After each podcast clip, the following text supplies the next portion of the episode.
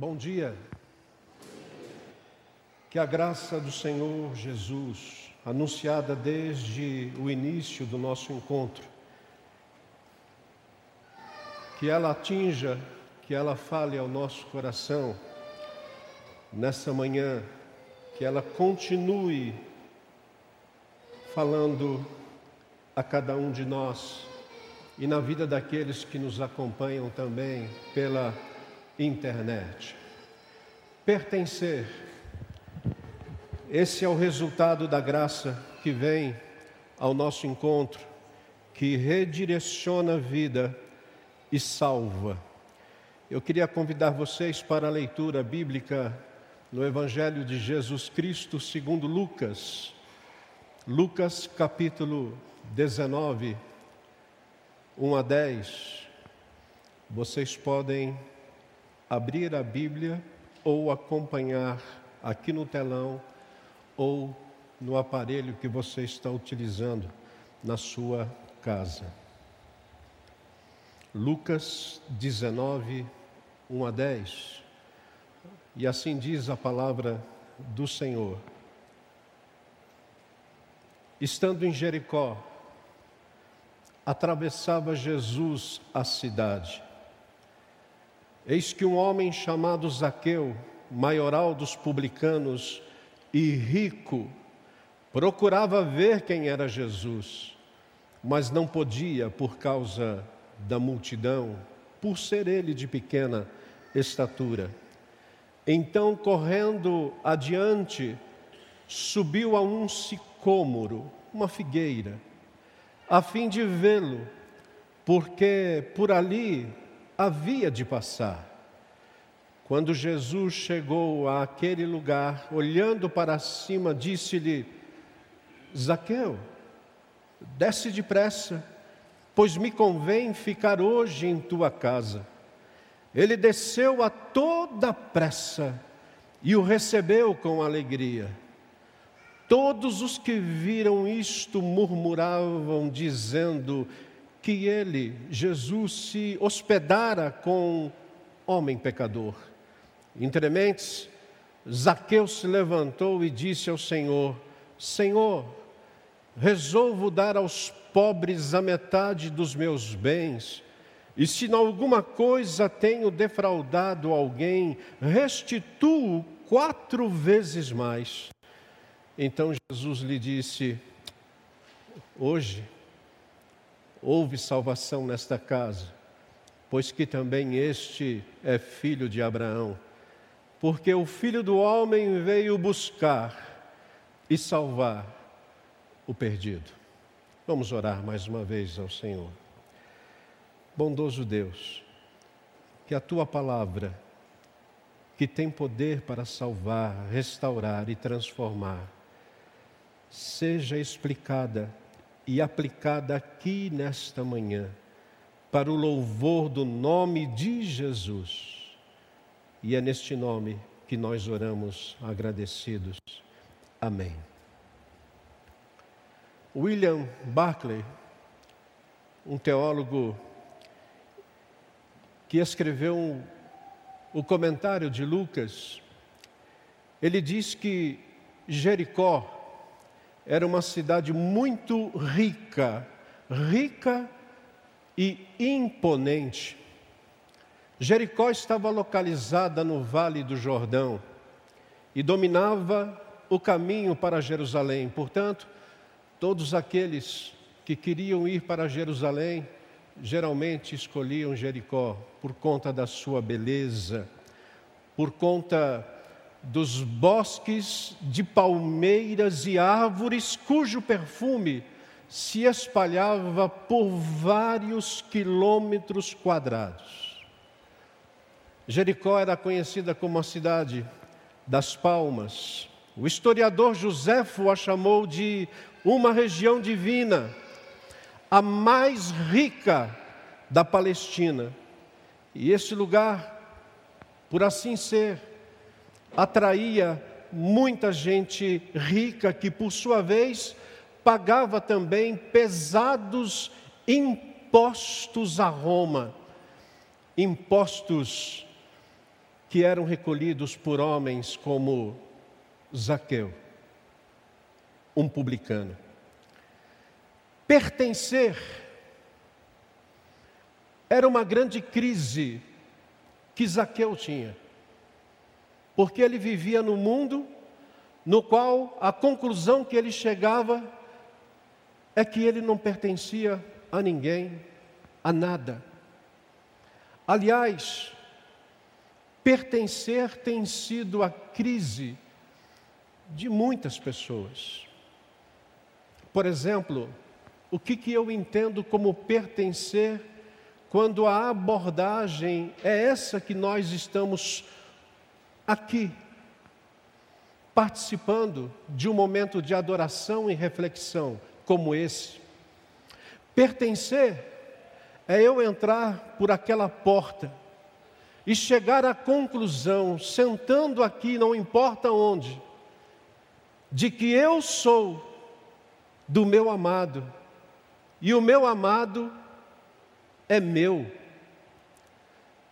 Na verdade, o que eu estou aqui dizendo é o que diz Cantares de Salomão, capítulo 6, quando a sulamita ou a esposa ou a noiva ou a amada, ela diz para o seu noivo: Eu sou do meu amado e ele é meu. É como uma das interpretações de Cantares de Salomão onde a amada representa a igreja, o amado representa o Senhor Jesus Cristo. Quando nós pensamos no reino de Deus, quando nós pensamos na igreja, quando nós pensamos na graça do Senhor, pertencer é o resultado dessa graça que vem ao nosso encontro, que redireciona a vida e a salva. A grande questão de Zaqueu é aquela de, de que de, de adianta você ser rico, como ele era, viver numa cidade rica, com bairros ricos, cheia de gente rica, com igrejas ricas, e você, no meio dessa riqueza, viver aquela sensação de que você não pertence àquele lugar. Eu não sei quanto a você, mas repito, essa é a sensação de muita gente que parece inadequada para certos lugares. Mas meu intuito, meu objetivo ao estudar essa semana esse texto e trazer essa mensagem a vocês é dizer que tudo pode mudar quando Jesus vem em nossa direção. Tudo, absolutamente tudo pode mudar. Sexta-feira retrasada, eu participava do pequeno grupo Vila Mariana. E num dado momento do estudo, foi lido um texto de 1 Coríntios, capítulo 2, e a indicação no estudo era para ler a partir do versículo 10. Então, uma, uma irmã começou a ler a partir do versículo 10, e quando ela terminou, uma outra irmã disse assim: Pastor, o senhor excluiu o texto mais bonito dessa passagem. Aí eu fiquei espantado, né? Falei assim: o que, que eu excluí? O que, que eu esqueci? E na verdade, aqueles que às vezes escrevem, só depois é que vão entender algumas coisas que de fato esqueceram. E cada estudo dos pequenos grupos eu me arrependo de não ter colocado algumas coisas que, na verdade, quando eu estava preparando, não pensei. Mas ela disse assim: o Senhor excluiu o versículo 9. E o versículo 9, para vocês terem uma ideia de 1 Coríntios 2, diz: Nem olhos viram, nem ouvidos ouviram, nem jamais penetrou em coração humano o que Deus tem preparado para aqueles que o amam. Eu não podia ter esquecido, porque essa é a razão do nosso pertencimento. É o amor de Deus manifestado em Cristo Jesus. A grande pergunta, talvez que possa nortear esta manhã o nosso coração e a nossa mente é: quem de nós pode afirmar do mais profundo do coração: Eu sou do meu amado Jesus, e o meu amado Jesus é meu? Ter a certeza desse amor dá-nos um senso de pertencimento dá-nos um senso de que eu não sou um estranho no ninho, e tem gente que não tem essa sensação do pertencimento. Ao contrário, como Zaqueu, se sente inadequado, não merecedor, pecador. A história de Zaqueu nos remete a chegarmos a essa conclusão, porque ele, ele aos próprios olhos dele, e ele, aos olhos de outras pessoas, ele não podia, de maneira alguma, pertencer a Deus. Se ele fosse vivo, seria um dos cabeças denunciados, quem sabe, na Operação Lava Jato, seria um dos seus líderes. Mas o olhar de Jesus o encontrou num lugar inusitado para alguém da sua posição em cima de uma árvore. Quem de nós já não se sentiu inadequado? Por exemplo, hoje é o domingo da ceia do Senhor. Acabamos de participar da ceia. Quem de nós é merecedor de participar? Quem de nós pelos próprios méritos. Nem você, nem eu, ninguém, ninguém, mas pelos méritos, por aquilo que Jesus fez naquela cruz, eu e você, nós podemos tomar lugar à mesa. Zaqueu, você pode. E é interessante que Zaqueu, o significado do seu nome é puro, inocente, aquele que tem pureza. Um homem rico numa cidade rica, cheia de gente rica, mas um pobre e desprezado. Por quê? Porque pertencer tem a ver com vocação, gente. Pertencer tem a ver com o chamado, isto é, o que você é e o que você se torna ao longo da vida tem muita importância. Muita importância. Havia um teste de uma antiga superstição oriental que encorajava os pais a saberem o futuro dos seus filhos. Quem conta a respeito desse teste é Ravi Zacarias em seu livro Grande Tecelão. Ele diz que esse teste, um pai colocava sobre a mesa uma garrafa de vinho. No meio, o pai colocava algum valor em dinheiro. E no outro canto, o pai colocava uma Bíblia. E diz esse teste que depois do pai fazer isso, ele chamava então o filho e colocava o filho diante desses três objetos. E dependendo do objeto que o filho pegasse, então daria para saber qual seria o futuro do filho. Por exemplo, se o filho pegasse a Bíblia, ali estava um apontamento de que talvez o filho seria no futuro um sacerdote, um pastor, um padre. Mas se o filho pegasse o valor em dinheiro, ali estava a indicação de que aquele filho seria talvez um empresário, um homem de negócio. Mas, contudo, se o filho pegasse a garrafa de vinho, talvez o filho seria um homem dos prazeres da vida. Então, um pai colocou sobre a mesa o vinho, o dinheiro e a Bíblia e chamou o avô para o teste do seu filho. E lá está o avô, o pai e os três objetos e o filho diante daquilo, e o pai e o avô olhando para saber qual seria a escolha daquela criança.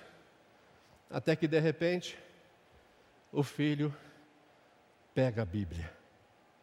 Quando o filho pegou a Bíblia, imagine você aí a sensação do avô e do pai, um olhando para o outro, com aquele sorriso nas orelhas, dizendo: Olha aí, vai ser um sacerdote. Mas a criança coloca a Bíblia no lado do seu braço esquerdo e com a mão direita vai e pega o dinheiro também. E quando ele pegou o dinheiro, o pai e o avô começaram a olhar um para o outro, já ali surpresos com aquilo, e o garoto põe o dinheiro dentro da Bíblia.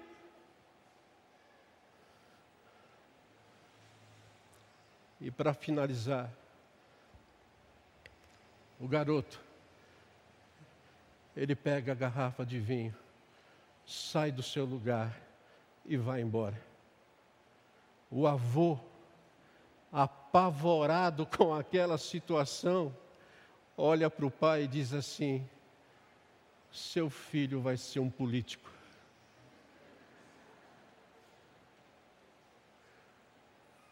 Ele usa a palavra corrupto. Sabe, Zaqueu, como qualquer outro publicano, e uma coisa que talvez a gente confunde, porque sempre que nós é, estudamos, lemos a Bíblia e aparece o publicano, a gente fala assim: isso aqui é um cobrador de impostos. Sim. Mas um publicano, ele pagava para ser publicano. Ele pagava para Roma para ter aquele ofício. E parte do valor do imposto que ele recolhia, sim, esse era o seu salário. E por causa disso, os publicanos eram tentados a se enriquecer de modo ilícito, cobrando impostos mais pesados e desviando para si aquilo que vinha a ser o objeto de corrupção. Então, quando você olha o que acontece em nossos dias, e principalmente num país chamado Brasil, não pense você que isso é novidade, isso já existe há muito tempo. Por causa disso, elas eram, ou eles, os publicanos, eram as pessoas mais odiadas e desprezadas da sua época, excluídas da vida religiosa das sinagogas, excluídos do templo. Mas há uma grande verdade que nós aprendemos a partir da vida de Zaqueu. Há uma grande verdade.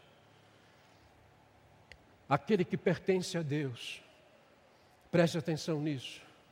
Aquele que pertence a Deus, independente de quem seja, independente do que faz e do seu momento de vida, quase sempre, e essas pessoas quase sempre são omissas às coisas espirituais. Um dia, essa pessoa poderá ter dentro de si um desejo ardente, ardente de ir a Jesus. E eu mostro isso para vocês a partir do texto que nós lemos.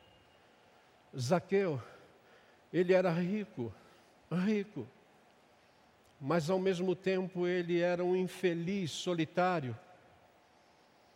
Há muita gente, principalmente nesse tempo de pandemia, e não importa se você é rico, se você é pobre, mas essa questão da solidão, essa questão de estarmos sós, isso tem massacrado a vida de muita gente.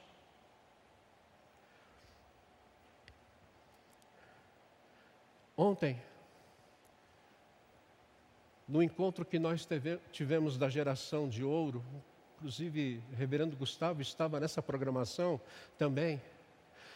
Uma das coisas que mais me chamou a atenção foi o fato de que algumas pessoas já idosas, agradecendo a Deus a bênção da tecnologia, Pessoas que diziam assim: Olha, quando iniciei esse negócio de procurar onde eu devo ir, eu colocava o dedo no lugar errado, mas agora eu pertenço. É isso que eles estavam dizendo.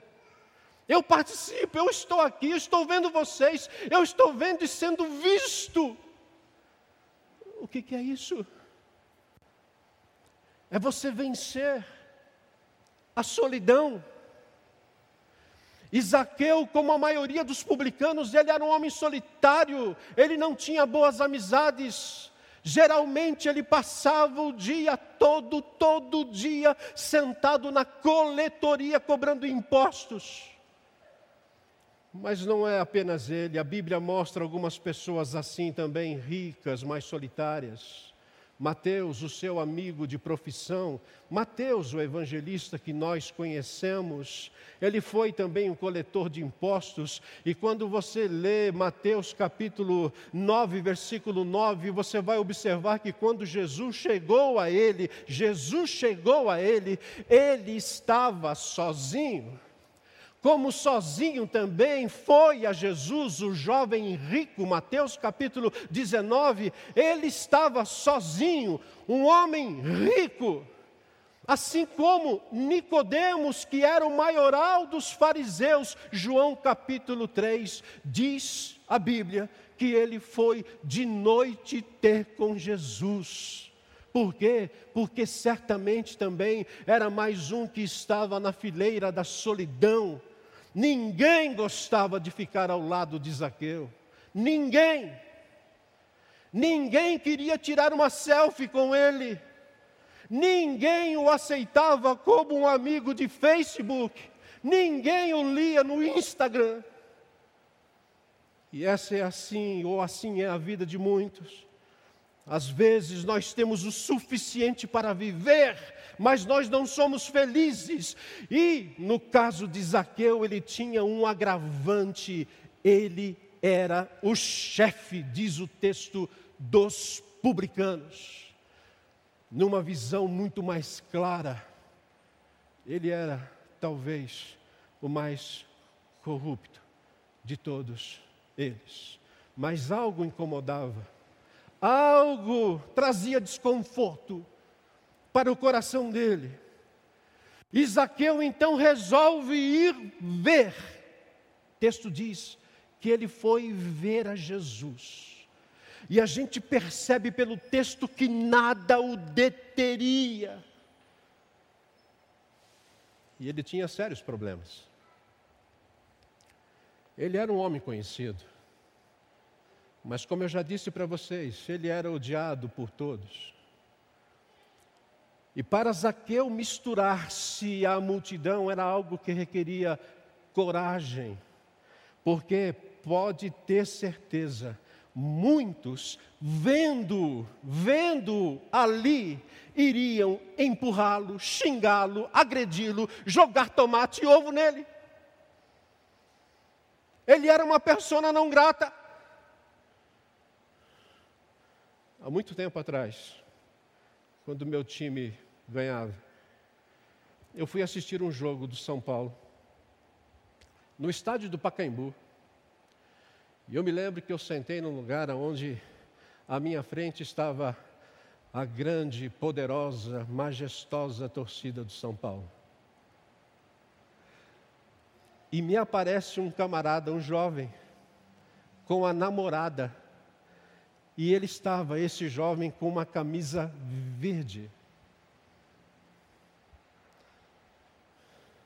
E as cores do São Paulo, preto, branco e vermelho, não tem nada a ver com o verde. Quando esse menino, esse jovem, começou a querer procurar um lugar, gente, foi um coro, e eu não posso pronunciar o que disseram naquele momento. Mas ele, corajoso, ele continuou, e quando ele continuou com a sua namorada perto e ele tentando segurá-la, aí começaram então a empurrá-lo, a xingá-lo, a agredi-lo, e ele teve que tirar a camisa e ficar o jogo inteiro sem camisa, porque ele não pertencia. As coisas não eram fáceis para Zaqueu. Nós estamos falando de alguém que teve um desconforto, que teve um incômodo e que resolveu ir ver a Jesus. Mas ele sabia que havia diante dele várias barreiras e ele precisava de coragem para misturar-se. E aquela coragem juntava-se ao desespero mas eu quero dizer para vocês, aqui está uma boa notícia: geralmente, essa coragem, esse desespero que faz parte da vida da gente, por vezes, ela é despertada pelo próprio Deus que está chegando a nós através do Espírito Santo dele. Com isso, eu quero dizer que quando a vida parece não ter mais sentido, Jesus vem a nós e nos encoraja a tomar uma decisão. E foi nesse encontro com Jesus, foi nesse encontro com Jesus que Zaqueu tomou decisões que iam além das palavras. Quando Jesus, olhando para ele naquela árvore, naquela figueira, anunciou que queria passar o dia na sua casa. Zaqueu, pela primeira vez, talvez na sua vida, ele descobriu que havia encontrado um amigo. Então, ele toma uma decisão imediata. E ele, perceba você que na decisão que ele toma, ele vai além das palavras, porque ele diz no versículo 8: Olha, Senhor, eu estou dando metade dos meus bens aos pobres, e se de alguém extorquir alguma coisa, eu vou devolver quatro vezes mais. E o que, que isso tem a ver? Eu diria para você, tem muito a ver. Zaqueu, para mim, isso aqui é uma opinião minha, ele era como um bom judeu, ele era conhecedor do Antigo Testamento. E ele estava indo além do que a lei exigia. Êxodo capítulo 22, versículo 1 diz que quando existe a prática do roubo, e o roubo inclui violência, quando existe a prática do roubo com violência, então a pessoa ela vai devolver caso ela seja pega, ela vai devolver quatro vezes mais. Mas no caso de Zaqueu, talvez a corrupção no, na qual ele estaria envolvido não fosse o roubo, fosse um furto. É a corrupção, que muitos chamam de corrupção passiva. Então a lei diria que você não tinha obrigação de devolver o que foi, na verdade, é, roubado ou furtado mas você deveria devolver no máximo duas vezes mais o valor daquilo. Duas vezes mais. Já pensou? Se essa fosse uma prática hoje, os cofres do Ministério de, da Fazenda estariam muito mais, porque existe no nosso meio, quando se consegue trazer de volta aquilo que foi levado a corrupção, o valor, existe uma festa. Se nós começássemos a ter uma lei dizendo que a devolução será, dependendo do que foi, duas ou quatro vezes mais, eu diria para você que eu prefiro ficar com aquilo que a Bíblia diz. Por isso que Zaqueu foi além das palavras, gente. Ele estava aqui colocando à disposição, talvez o grande erro que ele fez na sua vida. Ele estava disposto a fazer mais do que a lei pedia, e isso é arrependimento sincero, não apenas palavras. E a conclusão que eu chego é que Jesus Cristo não pede mudança de palavras, de palavras, mas sim mudança de vida. E aqui então, eu tenho algumas aplicações para nós nessa manhã. A primeira delas, pertencer é resultado da graça divina que traz mudanças profundas na vida. Preste atenção nisso. Quando nós falamos da graça de Deus, a graça ela produz mudanças profundas na vida. E uma dessas mudanças é que você passa a conhecer os ídolos do seu coração. A graça vai apontar isso. E um dos ídolos de Zaqueu era o dinheiro. O dinheiro que é bom, desde que o dinheiro não seja o mamon na nossa vida. Jesus, ele ensina em Mateus capítulo 6, versículo 24, que nós não podemos servir a Deus e, ao mesmo tempo, servir a Mamon. E para aqueles que querem saber o que significa Mamon, Mamon é dinheiro elevado à categoria de Deus é quando o dinheiro, é quando aquilo que você tem passa a controlar a sua vida e se torna o padrão do seu comportamento. É quando o seu desejo maior, a sua relação com as pessoas, a sua preocupação diária tem a ver com este ídolo chamado dinheiro. Quando você precisa mostrar o que você é através daquilo que você tem, tome cuidado. Por isso que o pertencer, quando você entende a graça, isso traz discernimento e a gente começa a administrar o dinheiro de forma que isso glorifique o nome de Deus. O dinheiro já não é mais meu, mas Deus deu para que eu pudesse administrar de forma que glorificasse o nome dEle. Uma segunda mudança que nós percebemos, uma mudança profunda produzida pela graça de Deus, é a gratidão. A gratidão pela providência de Deus em nossa vida. Quando você compreende a graça, você agradece porque Deus é um Deus providente.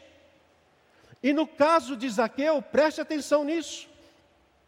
Jericó, aquela cidade, o seu desconforto diante da sua vida, a sua família, o desejo de ir a Jesus e até mesmo aquela árvore na qual ele sobe. Deixa eu dizer, isso faz parte da providência do Senhor na vida dele. Jesus passando ali é a providência de Deus. E nós vamos aprendendo pela vida, avaliando aquilo que nós somos, avaliando aquilo que nós temos entendendo como que a graça se faz presente em nós, nós vamos chegar à conclusão de que talvez essa perseverança que você e eu tenhamos em seguir o Senhor, na verdade, essa perseverança não é nossa, biblicamente, teologicamente falando, essa perseverança é de Deus, é da graça de Deus sobre a nossa vida. Portanto, a graça, ela produz essa perseverança. Uma terceira mudança profunda que a graça produz é que você pode até não ter, não ter razão para viver. O que Dostoiévski chama de o vazio do tamanho de Deus. Pastor, eu não tenho razão para viver. Até que, de repente, você passa a sentir um desejo por Deus e pelas coisas de Deus não é só sentir um desejo de Deus, mas você começa a sentir, dentro desse vazio que acompanha a sua vida, de repente um desejo por Deus e um desejo pelas coisas de Deus. Desejo Sexta-feira agora, eu estava indo para casa, saindo daqui da igreja. Eu parei para conversar com o seu Toninho, sempre uma boa conversa. E aí se aproximou uma pessoa muito querida da igreja. Ela se aproximou, me cumprimentou a mim, o seu Toninho, e disse assim: Eduardo, você não tem ideia do desejo que eu tenho de vir aos cultos da igreja e cantar no coral. Ele é um coralista. Você não entende. Quando eu assisto pela internet, meu desejo é estar lá. E a minha resposta foi muito simples para ele. Eu disse: a vacina está chegando, logo, logo você vai poder tomar. E aí, imunizado, mais tranquilo, você então vai poder retornar. Essa é a minha palavra, pra, principalmente para aqueles que nos acompanham pela internet e que tomaram a decisão que nós precisamos respeitar. Eu não vou voltar enquanto não estiver em paz. Fique em casa. Vai passar. Isso vai passar, não sei quanto tempo, mas vai passar. E nesse caso, esse desejo que Deus infunde no nosso interior, ele precisa, mesmo que você esteja aqui, ou que você esteja na sua casa, esse desejo ele precisa se transformar em algo que você faça para se tornar realmente alguém que pertence a este lugar, a este lugar chamado Igreja de Cristo. E é exatamente isso que estava acontecendo na vida de Zaqueu. Uma quarta e última mudança profunda que a graça produz. Quando você é achado por Jesus. Ô Zaqueu, o que, que você está fazendo aí?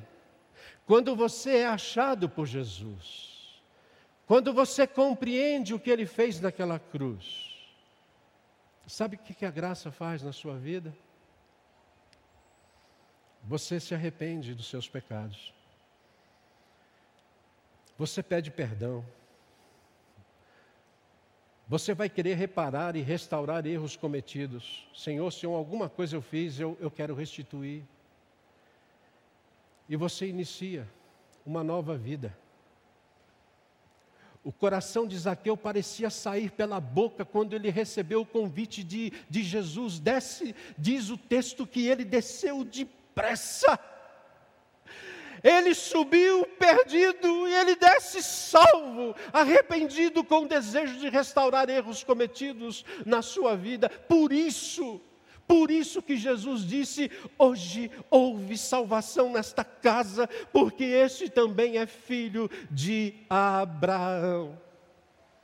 Zaqueu era agora do seu amado Jesus, e Jesus era o seu amado eternamente. Quem de nós, nesta manhã, quem de nós, pode afirmar do mais profundo do coração: Eu sou do meu amado. E o meu amado é meu. Eu quero convidar vocês para ficarem em pé.